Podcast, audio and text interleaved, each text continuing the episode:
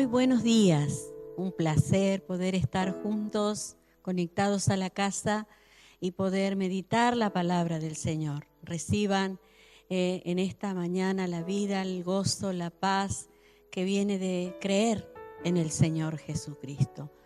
Eh, ¿Qué decirle? Esperamos que se sigan conectando, que compartan con amigos, con familiares y que a través del chat nos puedan hacer saber peticiones, acciones de gracia y desde dónde nos escriben es muy importante para nosotros.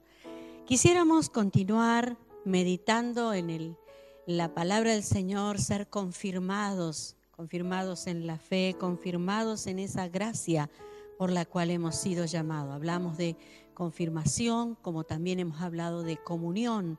Somos confirmados al sabernos hijos y estar en esa comunión con el Hijo, eh, portar la vida de Cristo. Dice Efesios, la carta de Pablo a los Efesios capítulo 2, eh, versículo 4. Pero Dios, que es rico en misericordia por su gran amor con que nos amó, aun estando nosotros muertos en pecado, nos dio vida juntamente con Cristo. Por gracia soy salvo y juntamente con Él nos resucitó y asimismo nos hizo sentar en lugares celestiales con Cristo Jesús. ¿Y cómo se da esto? ¿Eh? Participantes de su gloria. Se da por el hecho de estar espiritualmente unidos con Cristo. A través de esa unión es que se nos sitúa en una posición de privilegio tan alta, ¿eh? que estamos sentados en lugares celestiales con Cristo Jesús. Desde ahí es donde podemos ver y disfrutar la gloria de Dios. ¿eh? porque podemos realmente percibir y dar gracias al Señor por lo que Él es, por lo que Él ha hecho y por lo que Él hará.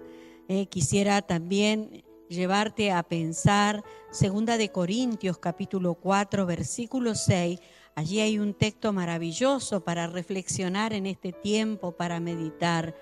Segunda de Corintios 4, 6.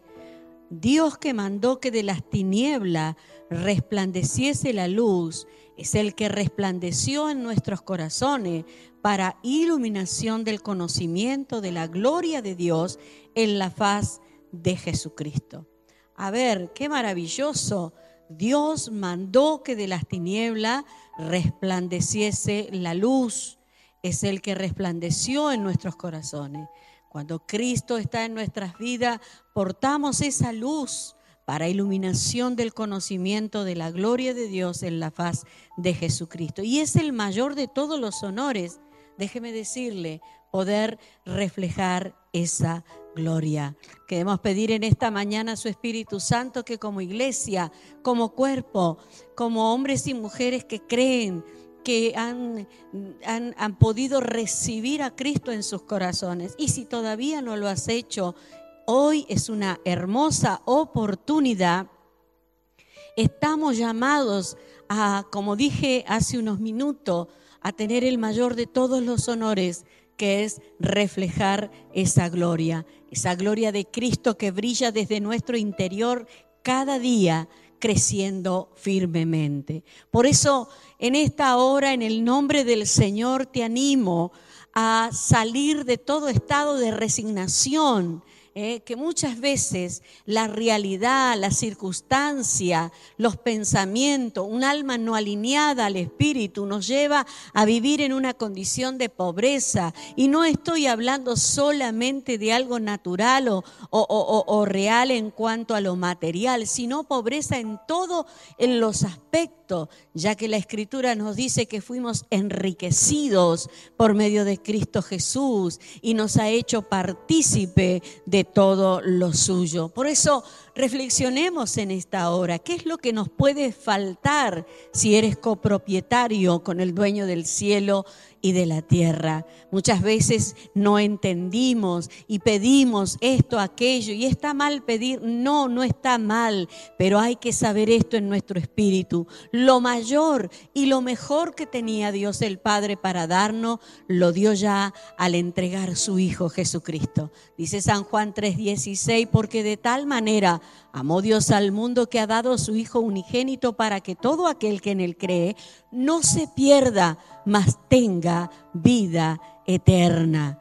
Y cuando recibes al Hijo, recibes al Padre y el Espíritu Santo que procede del Padre, te guía a toda verdad y a toda justicia, a vivir en esa comunión y esa comunión, esa eh, realidad de la vida de Cristo en tu vida, te ayuda a superar toda depresión de esta época de los cambios futuros, del impacto del fin de todas las cosas. El Señor te ha llamado y nos ha llamado a la comunión con su Hijo Jesucristo. Y por ese acto te ha colocado en una posición de seguridad infalible. Oh, gloria a Dios, estamos en sus manos. Estas frases que a veces decimos eh, cuando alguien está delicado de salud, en un problema grave, está en las manos del Señor, déjeme decirle, no hay lugar más seguro, no hay lugar más seguro que en las manos del Altísimo, bajo el abrigo del Altísimo. Gloria a Dios. Si has nacido de nuevo, eres uno con Cristo y por lo tanto hay salvación. Y si todavía no has experimentado ese gozo, ese disfrute de la vida de Cristo en tu vida, Hoy es cuando, ahora, y es en este momento que podamos orar y decirle, Señor, te entrego mi vida. Padre, en el nombre de tu Hijo Jesucristo te doy todo mi ser. Señor, me rindo a ti, reconozco mis pecados y sé que por tu sangre, Señor Jesucristo, he sido redimido, eh, puedo ser renacido a través de creer y recibir. Con el corazón se cree para justicia y con la boca se confiesa para salvación. Así que en esta mañana, si eres un nacido de nuevo, si en esta mañana has aceptado a Cristo, ya eres uno con Cristo, te das cuenta que esto tiene que ser así, cuentas con una confirmación segura hasta el fin.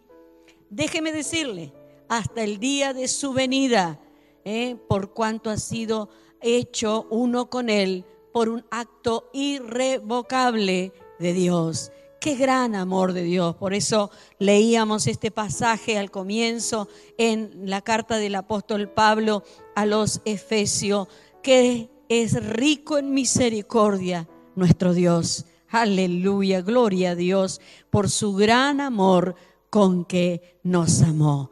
De eso se trata. Estamos confirmados en Él hasta que Él venga. ¿Por qué? Porque hay un acto irrevocable del amor de Dios que es Cristo Jesús. Eh, y aún estando nosotros, dice el apóstol Pablo, muertos en delitos y, y pecados, nos dio vida juntamente con Cristo por gracia sois, sois salvo. Y en esta hora yo quisiera llamar esa vida a tu vida. Y si has creído en el Señor y por alguna razón has estado padeciendo, frustrado ante esta gran conmoción que es este, este tema que a todos nos ha, llegado es el, el, tema de la pandemia, es global y estamos orando y rogando al Señor, pero no distrayéndonos de que estamos en Él y confirmados en Él, por gracia somos salvos, enriquecidos en todas las áreas como, como hijos de Dios, debemos decir que Cristo eh, y nosotros nos encontramos en esa posición. Cristo y vos, si crees en el Señor Jesucristo, te encontrás en esa posición. Eh, lugares celestiales, lugar de autoridad, un lugar donde podés ver desde otra perspectiva, porque cuando todo está a tu mismo nivel y hasta a veces te ves como superado